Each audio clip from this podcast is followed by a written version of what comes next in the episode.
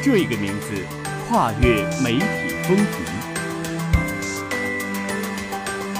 这一种思考将你置于一切前瞻的原点，这一番体验始终如你所需。这一段旅程现已来到大地，新闻全新登临。新闻追踪时，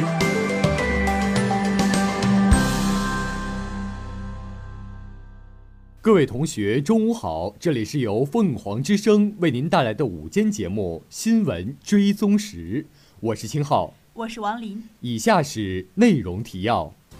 从和平三部曲看大连艺术学院创新创业教育剧目项目改革实践。加快建立居民融合创新体系，为我军建设提供强大科技支撑。习近平主席在解放军代表团全体会议上的重要讲话引起热烈反响。大连市旅游局将规范旅游经营行为。于正声看望参加全国政协十二届五次会议报道的新闻工作者。大连市推动体育场馆向社会开放。聚焦三幺五，大连好人走进社区。普消法助维权。金浦新区大型项目有序推进。打假人超市造假，将头发塞进面包抹去生产日期。以下是详细内容。从和平三部曲看大连艺术学院创新创业教育剧目项目改革实践。大连艺术学院在深化创新创业改革教育中，深刻认识到实践教学是促进艺术创新教育内涵发展的关键。也是培养艺术人才技能的重要途径。学校坚持紧紧抓住在艺术人才实践教学模式创新领域进行积极有益探索。三年内，学院结合专业教育融入实践教学，推出了被誉为“和平三部曲”的三部剧《汤若望》《鹰之魂》《和平颂》，被称为是实践教学创新的力作和典范。学院提出了以剧目教学为中心、演学结合的艺术实践教学艺术人才培养模式，应用于舞蹈表演、音乐表演、影视表演、音乐剧等专业。剧目教学是把剧目为载体，把学生的理论学习、排练、演出连为一体的艺术教学模式。学院坚持基础理论教学与剧目教学相结合。课堂教学与舞台实践相结合，实践教学与艺术创作相结合的实践教学三原则，不断提升学生的综合实践能力，取得了良好的效果。几年来，学校原创及排练的音乐剧、影视剧、话剧、清唱剧、舞蹈音乐交响剧等四十多部，公演后都获得了普遍好评，如音乐剧《猫》《蝶》《狮子王》《悲惨世界》。改编和原创的情景话剧《党的儿女》，这里的黎明静悄悄，捕鼠器、灵魂巨藏、木兰等，《党的儿女》在本地部队、高校、党政机关演出达十余场，观众达三万多人。通过剧目教学、演学结合，使学生拥有了较强的实践能力。剧目教学反映了艺术人才成长的内在规律，是培养应用型艺术人才的成功的实践教学模式。学校在环境设计、雕塑设计、室内装潢设计、娱乐软件设计、广告媒体设计等专业开展了带项目教学艺术实践教学模式。这种模式依托校内工作室为基础条件，以专业教师为主导，以承担项目任务为载体，由工作室教师带领学生完成生产或设计性项目，将专业理论融入到实践操作过程中。使学生通过参与项目运作的全过程，提高自己的专业技能和创新创业等实践能力和社会适应能力。带项目教学的艺术实践教学模式，体现了工作室带项目教学可以使学生真正做到理论与实践相结合。工作室带项目教学满足提升教师实践能力，培养双师型教师。学校通过校企合作谋求发展。实现与市场接轨，并为企业培养一线实用技术人才。服装学院与葫芦岛市天成永业合作，建立了泳装研发中心、泳装加工工作室、天成永业校外实践教学基地，形成了订单式研发中心、校内工作室实战训练、企业职业化岗位训练三个层次递进的校企合作艺术实践教学新模式。二零一五年度已经投入十五项生产性实训项目，设计泳装款式达五百多种，切实提高了学生的实际操作能力。学院几年来主要有以下五种服务方式：举办、承办、组织各种演出，为社会提供精神食粮。已连续四年为大连市组织春夏秋冬四季情欲音乐会，成为大连市一个文化名片。还参加了央视、教育部、国家举办国际海洋日的演出、服装节的各种演出等。建立文化艺术实践基地，民乐团、合唱团深入到本地区。将民乐、合唱艺术融入到学生的音乐课堂之中，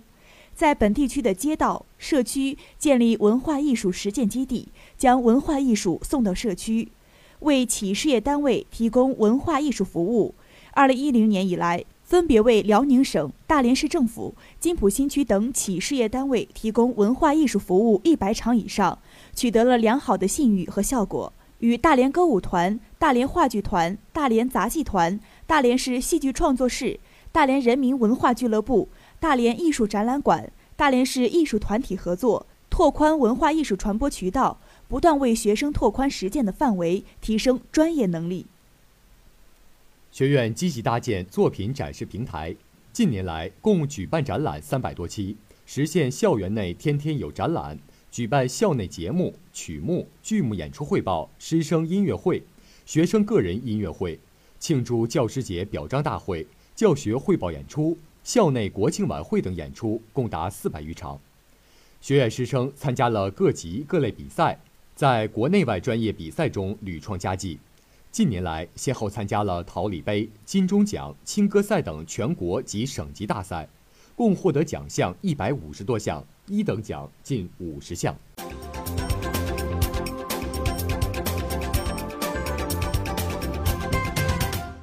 习近平主席在解放军代表团全体会议上的重要讲话引起热烈反响。他说：“下更大力气推动科技兴军，坚持向科技创新要战斗力，为我军建设提供强大科技支撑。我们必须增强紧迫感，以更大决心和力度抓紧推进科技创新和进步。”要把提高官兵科技素养作为一项基础性的工作来抓，在全军大力传播科学精神，普及科学知识，使学习科技、运用科技在全军蔚然成风。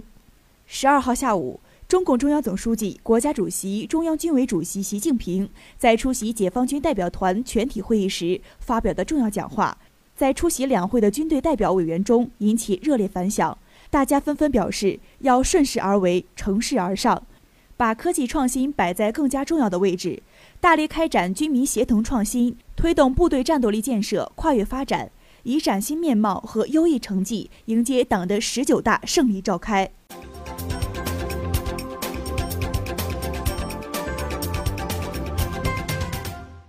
中共中央总书记、国家主席、中央军委主席习近平十二号下午在出席第十二届全国人大五次会议。解放军代表团全体会议时强调，立足经济社会发展和科技进步的深厚土壤，顺势而为，乘势而上，深入实施居民融合发展战略，开展居民协同创新，推动居民科技基础要素融合，加快建立居民融合创新体系，下更大力气推动科技兴军，坚持向科技创新要战斗力，为我军建设提供强大科技支撑。在会上，习近平发表了重要讲话。他强调指出，党的十八大以来，在党中央和中央军委领导下，全军围绕实现强军目标、统一思想，抓紧工作，国防和军队改革实现历史性突破，军队斗争准备取得重大进展，反腐败斗争形成压倒性态势，我军建设呈现崭新态势。习近平强调。科技进步深刻改变着人类生产生活方式，也深刻影响着世界军事发展走向。随着科学技术快速发展，国家战略竞争力、社会生产力、军队战斗力的耦合关联越来越紧，国防经济和社会经济、军用技术和民用技术的融合度越来越深。我们必须增强紧迫感，以更大决心和力度，抓紧推动科技创新和进步。习近平指出，经过长期发展，我国经济实力、科技实力大幅提升，一些重要领域跻身世界先进行列，为科技兴军提供了坚实基础。我们完全有条件把科技领域军民融合搞得更好一些、更快一些。要推动搞好顶层设计和战略筹划，推动国防科技和武器装备军民融合，推动军地合力培育军事人才，推动体制机制和政策制度改革，加快我军建设向质量效能型和科技密集型转变。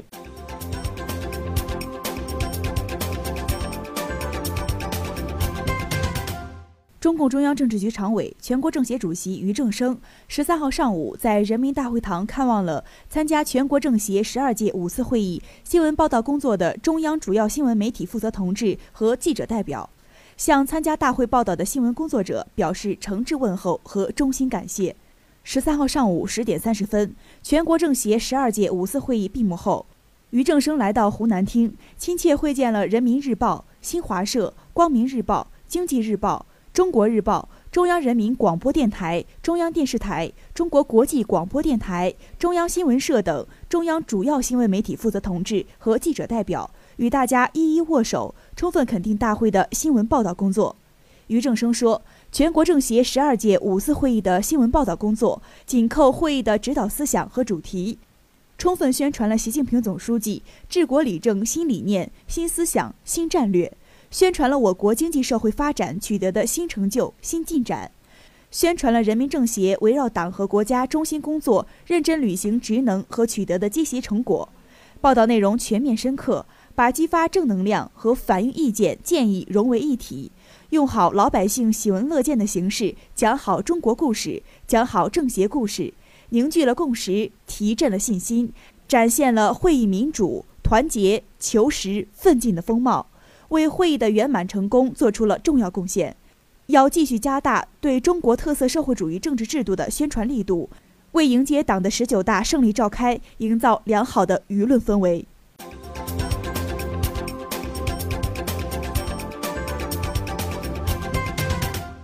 昨天，大连市旅游局在市政府礼堂召开全市提升旅游服务质量和环境综合治理工作会议。据悉。我市将利用三月、四月这两个月时间，组织全市景区、旅行社、星级旅游饭店、旅游购物场所、口岸、车船公司等进行集中整治，全面提升我市旅游形象。市委常委、副市长卢林出席并讲话。据悉，此次旅游治理将从加强旅游景区的建设和管理。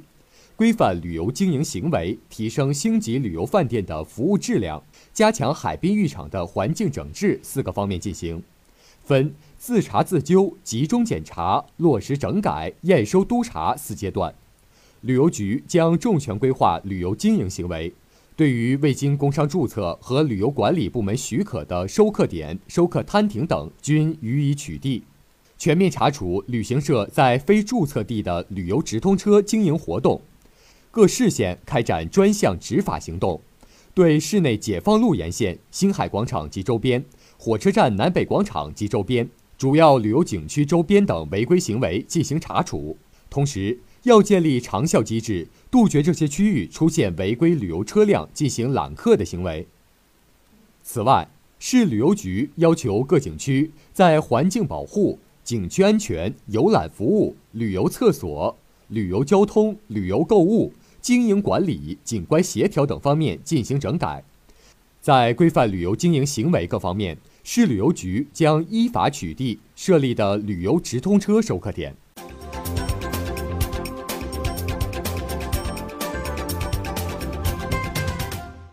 为宣传普及《消费者权益保护法》相关知识，提高社区居民消费者的法律意识与维权观念，增强消费者自我保护与寻求帮助的方式和方法，切实保护消费者的合法利益。在“三幺五”国际消费者权益日到来之际，三月十号，辽宁法制报维权律师团律师、大连好人王金海走进沙河口区春柳街道敦煌社区，为群众普及《消费者权益保护法》知识。社区共有六十余名居民聆听了讲座。大连好人王金海律师以真实的案例，深入浅出地讲述了居民在日常生活当中做到如何维护自身权益，增强法治意识，遇到问题应该怎样处置，怎样维权，应该参考什么样的法律条款等等一系列的问题。王律师还重点针对老年群体在网络诈骗、电信诈骗等问题上容易受骗，提醒老人在消费中要增强自我防范意识，避免受骗。社区书记孙义华也叮嘱居民要学会用《消费者权益保护法》维护自身权益，增强保护意识。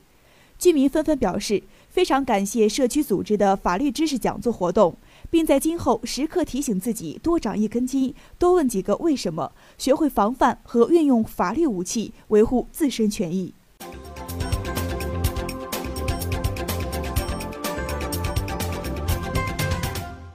为充分发挥体育的基本公共服务职能，满足市民多元化的体育需求，切实服务和改善民生，增强市民的获得感和幸福感，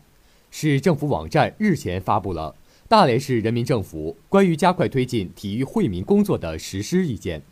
据悉，我市将建设多处多功能运动场，积极推动体育场馆向社会开放，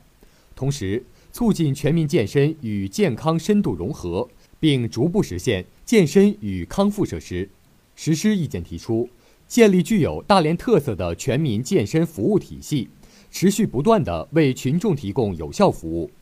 健身设施实现每个区县拥有一个市民健身中心，每个乡镇拥有一个体育健身公园，村和社区实现全民健身设施全覆盖，人均体育场地面积达三平方米以上。全民健身经费达人均三十元以上，全民健身活动达到经常参加体育活动人口的常住人口的百分之五十以上，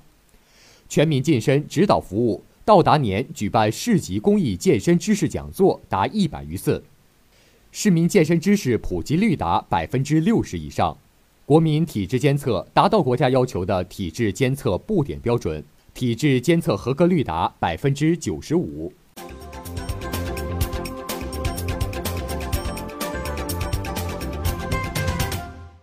北京永辉超市旧宫店抓到了一位恶意打假人，此人用占有特殊药水的棉布将商品的生产日期擦去，又通过针扎孔往面包里塞头发，以此向超市进行索赔。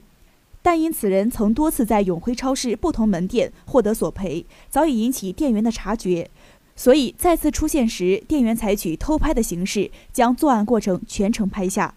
永辉超市公关部负责人刘先生说。在二楼卖玩具区，发现这名男子从兜里掏出一块棉布擦商品的生产日期，擦完后便跑去结账，然后直奔客服中心，拿出一样无生产日期的商品，要求客服人员处理。刘先生说，在等候工作人员处理的时候，该男子中途去了一次卫生间，因害怕其再做手脚，店员继续跟踪偷拍。刘先生说，该男子到了洗手间后并没有解手。而是从包里掏出在超市买的面包，然后拿针在面包袋上扎了一个小洞，接着把一根头发塞了进去。随后，该男子将面包拿到客服中心，以所购面包内有杂物为由。随后，该男子将面包拿到客服中心，以所购面包内有杂物为由，继续索要赔偿。在拿到赔偿后，准备离开时，安保人员将其抓获并报警。永辉超市方面表示，该男子从超市获得的五百元索赔款被认定为敲诈勒索。今天，大兴公安分局已证实永辉超市现场抓到的恶人打假一事，且当事人涉嫌敲诈勒索，被治安拘留十三天。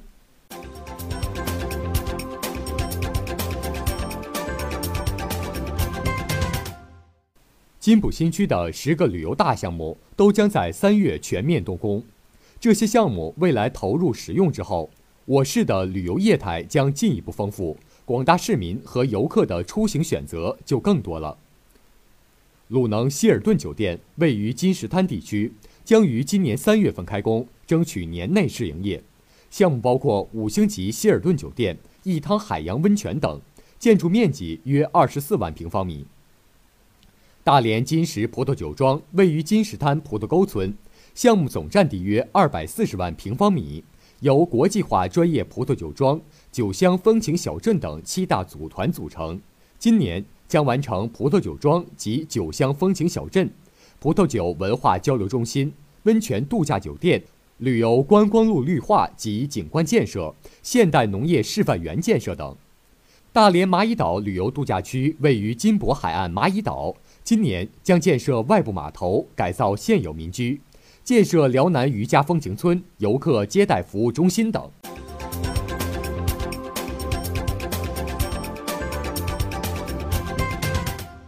好的，以上就是本期新闻追踪时的全部内容，感谢您的收听，我们下期再见。再见。